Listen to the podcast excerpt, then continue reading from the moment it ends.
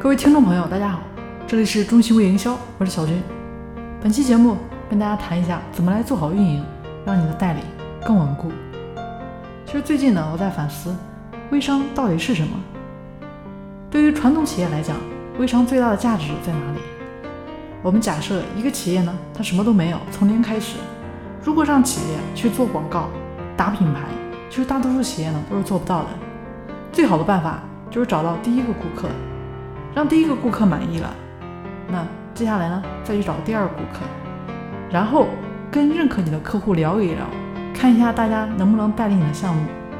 企业呢负责生产、品牌、培训这些事情，代理负责宣传你的产品。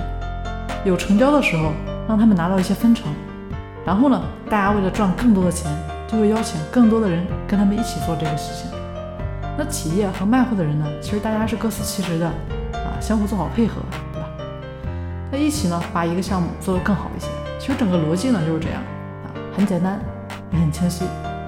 如果说一开始没有那么多的代理，要么是花钱买流量，让更多的人看到你的项目啊，迅速的吸引更多的人一起来干。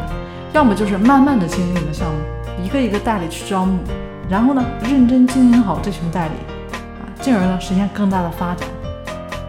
那其实关于这个招代理方面啊，其实担心呢倒不多。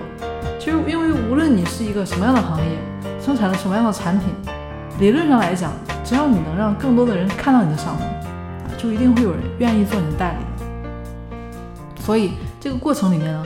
无非更多是花钱多少的一个问题，接下来就是团队的运营。如果说你思路不够啊，或者说是方法技巧不够，执行力不够，任何一个方面出了问题呢，最后的结果就会变得很差。代理的招募其实是可以花钱解决的，但运营这个事情呢，是你花钱未必能搞定。那既然如此，就需要把运营搞清楚，然后呢，就是好好执行的事情了。微商让企业和顾客更进一步了。其实呢，企业也有机会接触到客户了，然后呢，企业有机会带着自己的信任者、支持者一起做好自己的品牌。其实过去啊，就是客户都是在渠道的手里，那今天呢，企业有机会把渠道抓到自己手里，就这个简单的改变，或许呢，会推动企业经营方式产生重大的变革。不过呢，对于传统企业来讲，微商也才刚刚开始。祝大家好运！好了，以上呢就是跟大家分享的内容，也希望对大家有所帮助。大家如果说有不同的意见或者更好的建议的话，我们也可以一起交流。我的微信是三零四九三九六七，我们下次节目见哦。